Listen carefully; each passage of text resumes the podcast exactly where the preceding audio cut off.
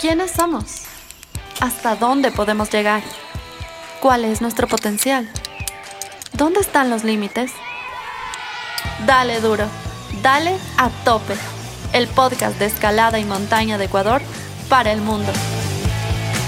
Soy Majo. Y yo soy Gaby. Y juntas seremos sus anfitrionas en este episodio. Bienvenidas y bienvenidos.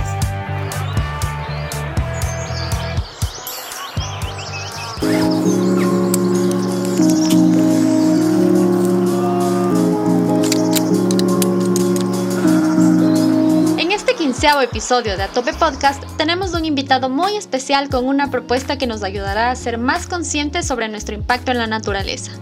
Nacho Halser, creador de King Edu, nos cuenta sobre su escuela de actividades al aire libre y los siete principios del Leave No Trace. Escaladores, montañistas y visitantes en general de la naturaleza, es hora de tomar atención sobre el impacto que estamos generando hacia la misma. Reducir y controlar nuestro paso por ella es posible. Construyamos una relación más saludable con nuestro planeta Tierra. Nacho, gracias por estar acá esta noche. Te invito a que te presentes y les cuentes a nuestros escuchapods sobre ti y tu escuela. Empecemos.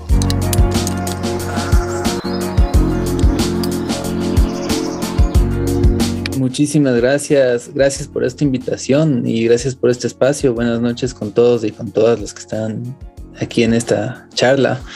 Eh, bueno, yo soy Nacho, eh, yo soy un educador de procesos de aventura y alguien que se dedica a, corretear y andar por ahí ya varios años, eh, principalmente en el Ecuador, pero también he tenido la fortuna de salir a muchísimos sitios fuera del, país y con un proyecto acá relativamente nuevo de las expediciones que hemos hecho. Eh, entonces estamos poco a poco haciendo ya un poco más de expediciones y de salidas en la naturaleza acá.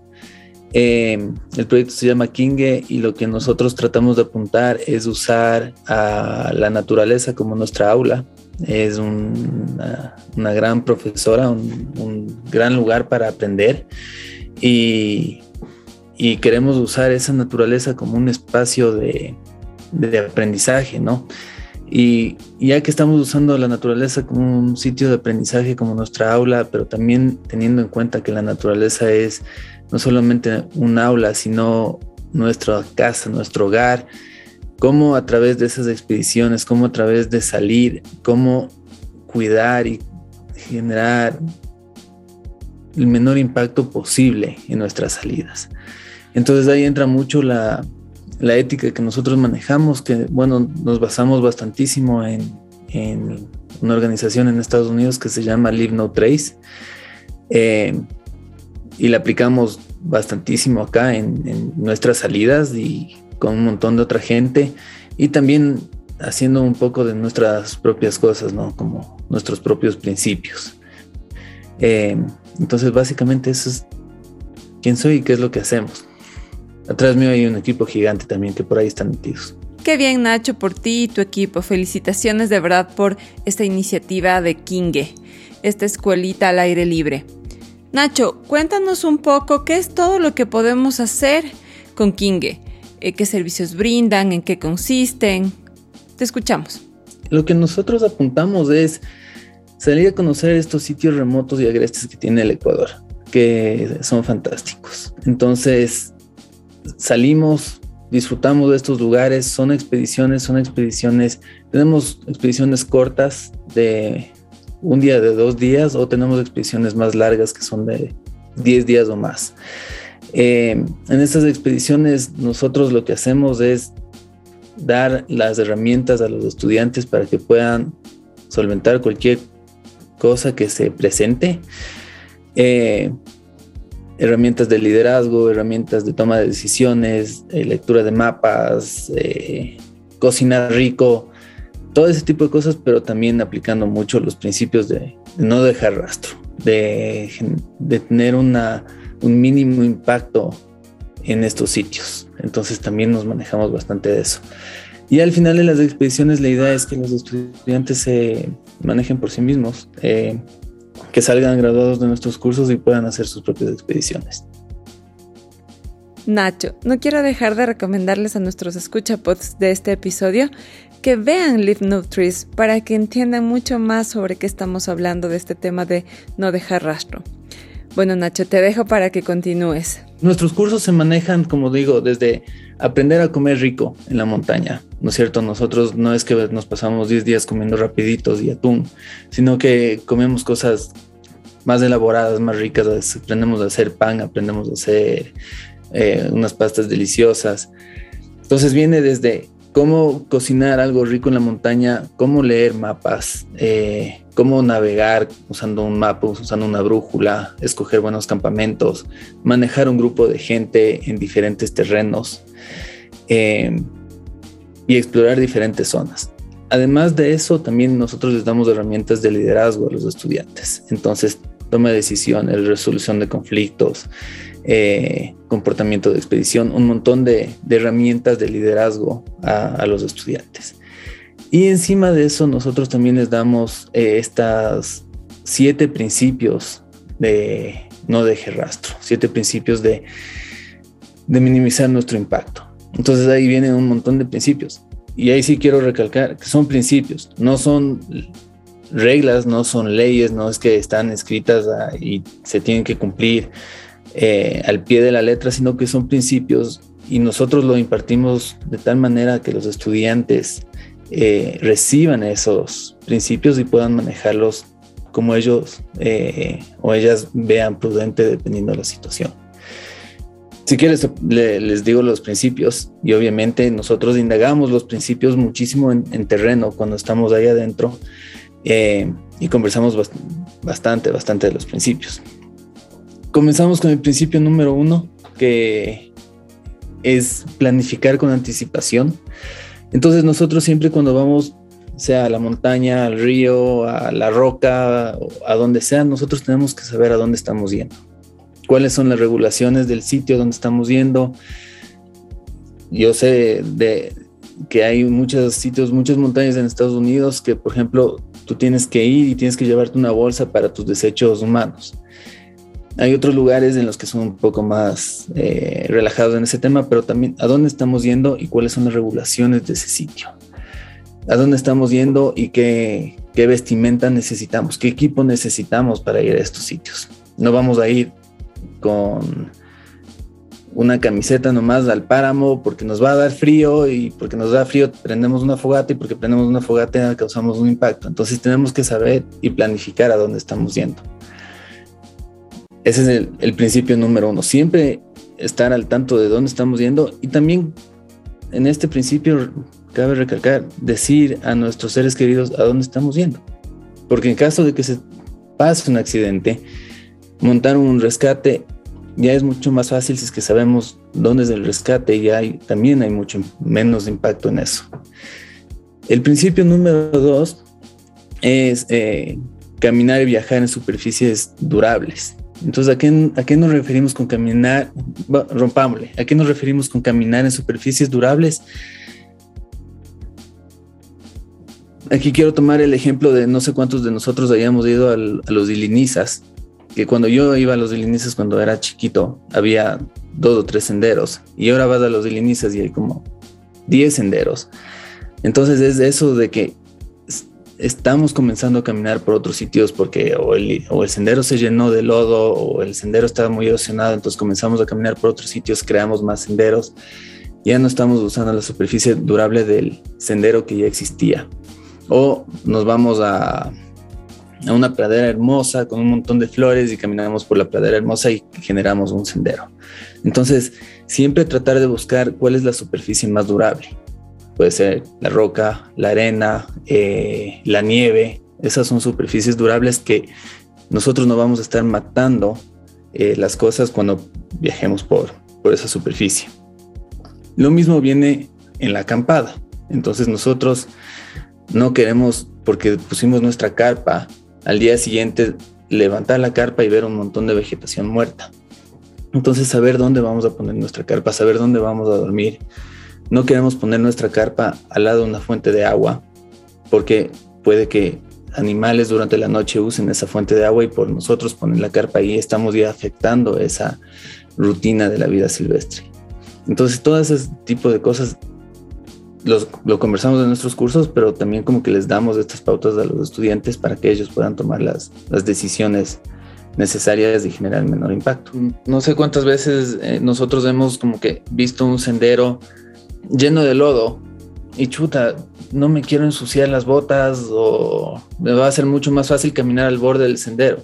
Y si es que yo camino al borde del sendero, voy a seguir ampliando, ampliando, ampliando. Y ese sendero al fin va a ser una cosa gigante llena de lodo. Entonces ya simplemente me hago el dolor y camino por, por la mitad del lodo. no hay problema. Entonces, esos son, pero nuevamente son principios, ¿no? Entonces no es que son reglas.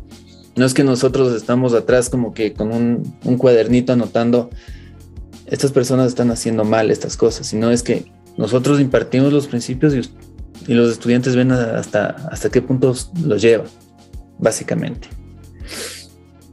El, el tercer principio eh, es justamente lo que escuché un poquito que estaban hablando, pero disponer de los desechos de una manera responsable. Entonces aquí entra desechos eh, humanos, ¿no es cierto? Y entra también los desechos que estemos llevando a la montaña. Eh, lo que nosotros hacemos, obviamente, dependiendo del principio número uno, planificando con anticipación a dónde nos estamos yendo, porque no va a ser lo mismo si es que yo me voy al páramo que si yo me voy a, la selva, ¿no es cierto? Entonces, lo que nosotros por lo general hacemos, dependiendo del lugar, es, es enterrar nuestros desechos humanos, eh, porque se descomponen rápido y, listo. No llevamos papel higiénico, eh, porque cualquier cosa que llevemos que no sea orgánico y que no se vaya a descomponer, nosotros nos, la tendríamos que llevar para afuera. Entonces hablamos de cómo nos vamos a deshacer de nuestros desechos humanos. Y aquí entra mucho de la, la, la discusión y la hemos tenido muchas veces como que noches de campamento. ¿Por qué está bien que enterremos nuestros desechos humanos, pero no está bien que enterremos la cáscara de la mandarina? Entonces ahí nosotros entramos en como en, en una discusión con el grupo y es, bueno, la cáscara de la mandarina o las pepas de la mandarina tienen semillas y eventualmente pueden crecer en ese sitio y pueden comenzar ya a alterar un montón de otras cosas. Entonces mejor no, nos, no le enterramos y, nos llevamos.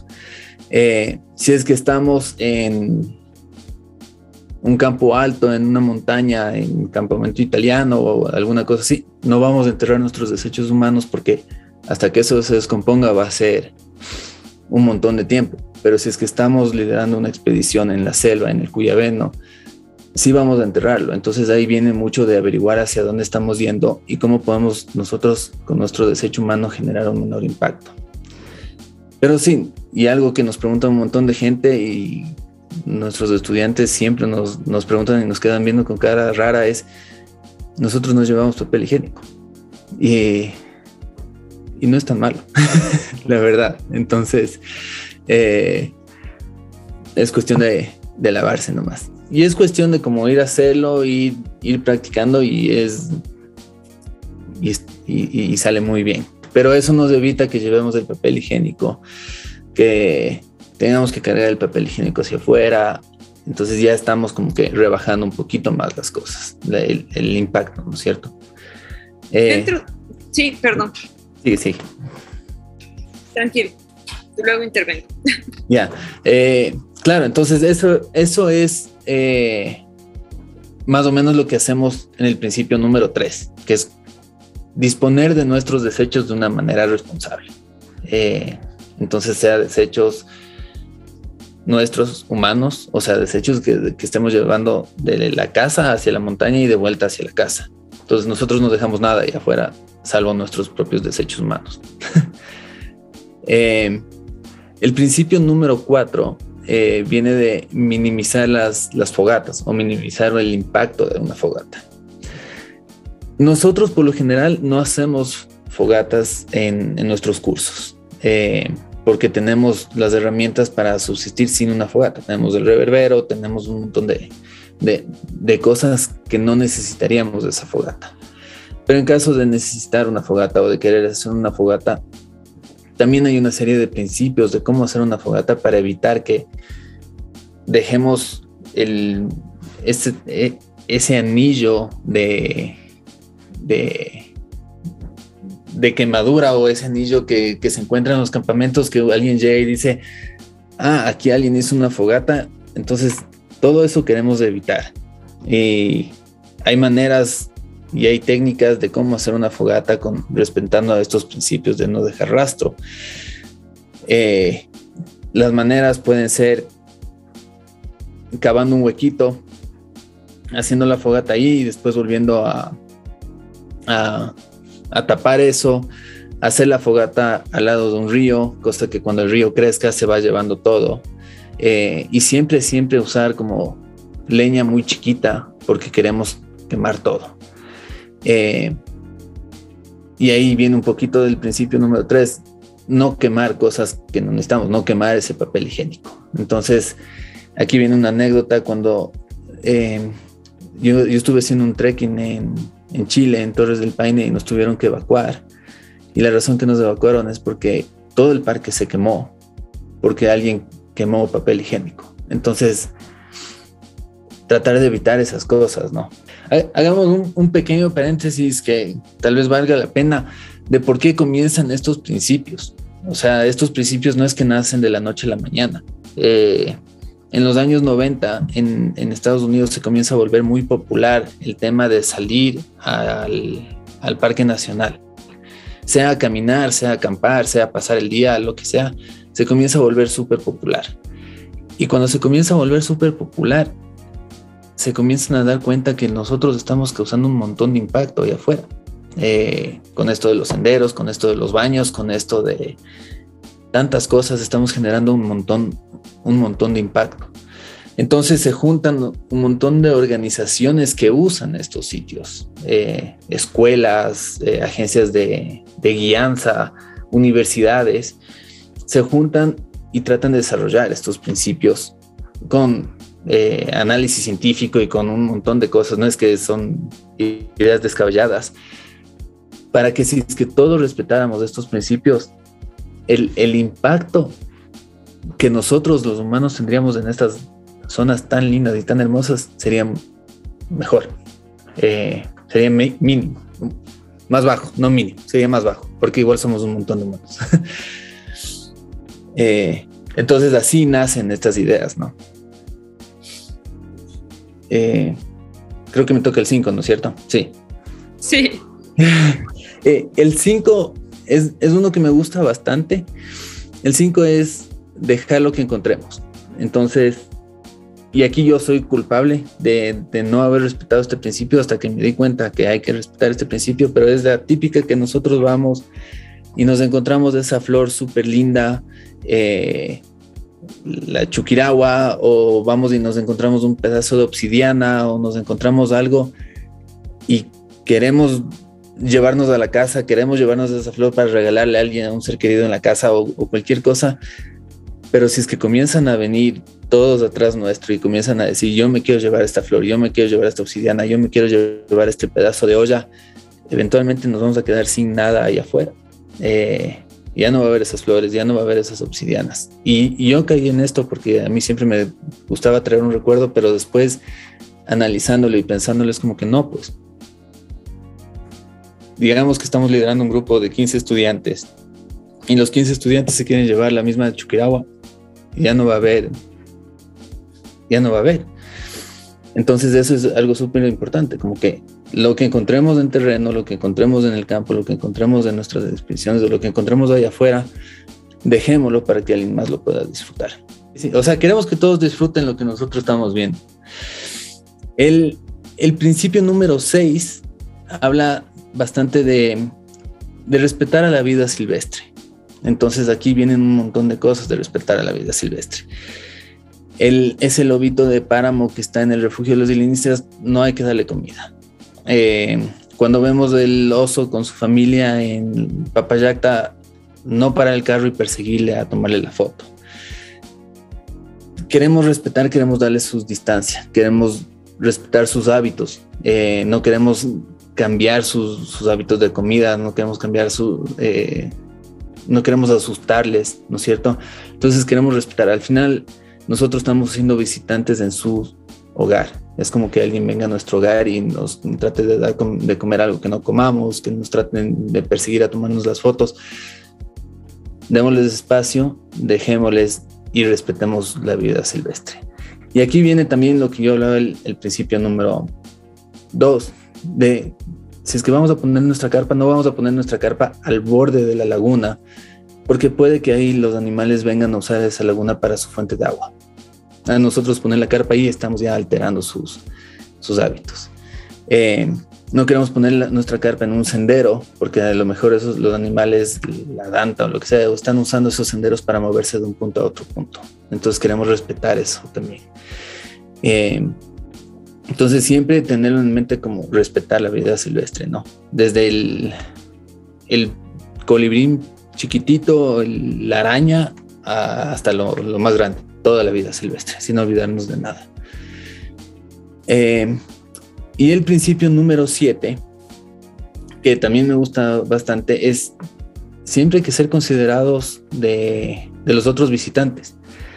Ahora, todos estos, ya voy a llegar un poco a ese, pero todos estos principios no solo aplican a las zonas agrestes o, al Parque Nacional o al Parque de la Carolina, esto aplica en nuestro día a día, ¿no es cierto? Ya estamos viendo cómo esto también se aplica el día a día. El principio número 7 que habla más de respetar a, a otros visitantes, yo he estado un montón de veces en el glaciar del Cotopaxi, del Cayambe a las 5 o 6 de la mañana disfrutando de un amanecer hermoso y a lo lejos, por más que a mí sí me guste la música, escucho el parlante que viene subiendo con música full volumen. Me saca ya de, mi zona, ya no estoy disfrutando ese, esa paz. Entonces, siempre mantenerlo en cuenta como y esto a mí me ha pasado un montón de veces que yo estoy en la montaña, que estoy tranquilo, estoy relajado y escucho el parlante de música o escucho los gritos o, gente tomando o cualquier cosa. Siempre respetar a los otros visitantes, o sea, mantener silencio, mantenerse respetuoso, siempre saludar. O sea, la cantidad de veces que yo me he cruzado con gente que no saluda de vuelta es, me rompe el corazón, porque estamos ahí afuera y es como que buenas tardes, ¿cómo ha pasado? Y pasan bravísimos, no sé qué les pasa, eh, pero siempre respetar al, al, otro visitante, ¿no? Entonces, eso, esos son, bien resumida en una pastillita así chiquitita, los siete principios. Nosotros de nuestras expediciones, de nuestros cursos, hablamos de esto mucho más, eh, indagamos bastantísimo más, pero es una mini pastilla. Gracias Nacho por compartir estos siete principios tan importantes para implementarlos en nuestras salidas al aire libre. Nacho, quiero escucharte tu opinión respecto a la contaminación que genera la ropa en el planeta. En un episodio anterior estuvimos hablando con Marcela Castro sobre este tema y nos hablaba del compra con calidad, compra menos. ¿Qué opinas? A ver, sí, sí es cierto. Eh, un montón de, 99% de la ropa que nosotros usamos sí genera un montón de contaminación y pucha, desde comprártela, desde que te la hicieron y todos los recursos que usaron para, para hacértela, sí pasa, no, no vamos a negar y no vamos a tampoco irnos yuchos a la montaña porque no creo que estamos en, en esas, pero lo que sí yo sí puedo decir es asegurarnos de tener cosas de calidad, pero más que tener cosas de calidad, ser como un verdadero materialista. Y lo que quiero referirme con verdadero materialista es aprender a arreglar nuestras propias cosas.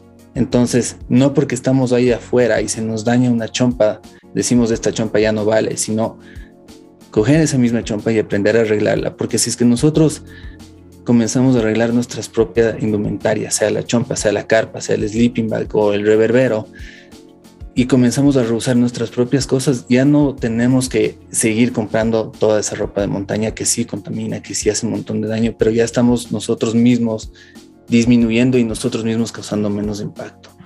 Entonces, eh, yo creo que, yo creo que, que, va por ahí. Sí tenemos que tenerle súper presente qué es el, el, daño y la contaminación que causa esta ropa, eh, la ropa de la montaña, desde todas las marcas, ¿no es cierto? Pero ¿cómo asegurarnos para hacer el menor impacto con eso? yo ahí tal vez también quisiera acotar algo. En Nacho tuvimos la oportunidad aquí en el podcast de entrevistarle a Marcela de Patagonia y ella eh, nos hablaba justamente de cómo esta marca de ropa tiene esta visión completamente diferente de cualquier otra marca donde te invitan a consumir, consumir, consumir, sino acá es como consume menos, consume cosas de calidad, consume con conciencia y el tema de reparar. Entonces, por ejemplo, aquí podríamos también hacer una invitación a que si alguien tiene alguna chompa de montaña, algo que quieran reparar, ahí en Patagonia lo pueden hacer. Y, eh, y, va a ser como, la idea es que sea como la última prenda de vestir que uses, porque no necesitas comprarte más, sino con la que tienes y reparándola te va a durar muchísimo. Hay, hay un filósofo que se llama Wendell Berry que dice algo, lo que más o menos dije, que es ser un verdadero materialista. Eh, construye tus propias cosas de calidad, como tú acabas de decir, ¿no es cierto? De calidad. Arregla lo que tengas en vez de ir a comprar otras cosas. Y bota lo que menos puedas. Entonces yo todavía sigo saliendo con mi mismo pantalón que he salido 10 años y sigue parchado y todo, pero está bien. Entonces va mucho de la mano de, la filosofía de, Patagonia, va mucho de la mano de esta filosofía también de minimizar nuestro, nuestro impacto y podemos hacerlo, no, no es que tengamos las manos atadas en este tema. Gracias Nacho por acompañarnos esta noche. Gracias a todos nuestros escuchapots que nos siguen semana a semana. Recuerden estar pendiente de nuestras publicaciones en Instagram y nos vemos hasta la próxima semana. Buenas noches.